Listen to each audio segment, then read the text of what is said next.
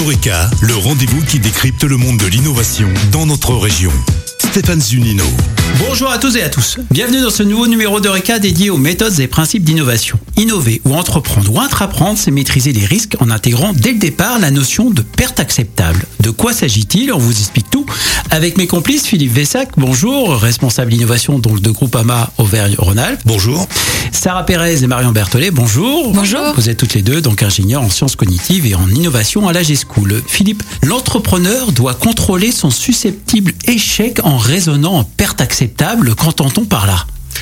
En fait, les entrepreneurs, les innovateurs qui ont réussi, ils appliquent le principe de la perte acceptable. C'est-à-dire, je définis un budget, je définis un délai, mais à la fin de ce délai et de ce petit budget que j'aurais dépensé, je ferai un bilan et je regarderai où j'en suis. Et potentiellement, ce que font les startups, hein, je changerai de produit, On va, on va donner l'exemple par exemple d'Airbnb. Airbnb, ça veut dire Airbed, ça veut dire matelas pneumatique. C'est deux étudiants à San Francisco qui commencent en achetant deux matelas pneumatiques et un petit déjeuner et ils sous-louent leur chambre d'étudiant.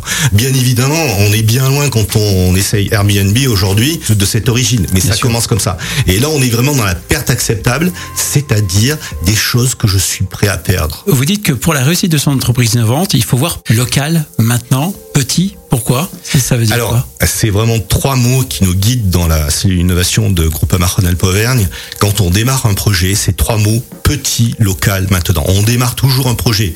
Si on veut changer le monde, petit, local, maintenant. Petit, la perte acceptable. On va définir Ouais. un petit budget, un délai qui est pas trop trop éloigné. Et là-dedans, on va, on va innover, on va devenir créatif pour trouver un nouveau service ou un nouveau produit. Local, parce que, en fin de compte, euh, faut créer son innovation. On est à Lyon. Et donc, euh, dans la région lyonnaise, on va euh, créer notre innovation dans la région lyonnaise. Et maintenant, parce que ça sert à rien de passer notre temps en réunion à savoir si un produit sera bon ou pas, on va l'amener rapidement sur le terrain pour aller euh, écouter les retours des utilisateurs sur ce produit.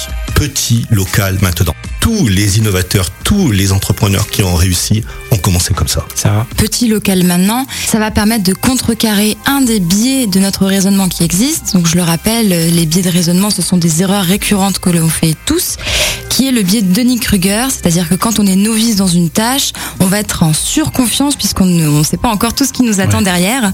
Et ensuite, quand on se lance dans la tâche, on va redescendre souvent très bas en sous-confiance et ça va être un peu le choc. Et le fait de faire petit local maintenant permet de diminuer euh, la chute en fait. Merci en tout cas de nous avoir redonné confiance dans cette chronique ce matin. Merci de vos explications. Merci. C'était Eureka, le rendez-vous des innovations.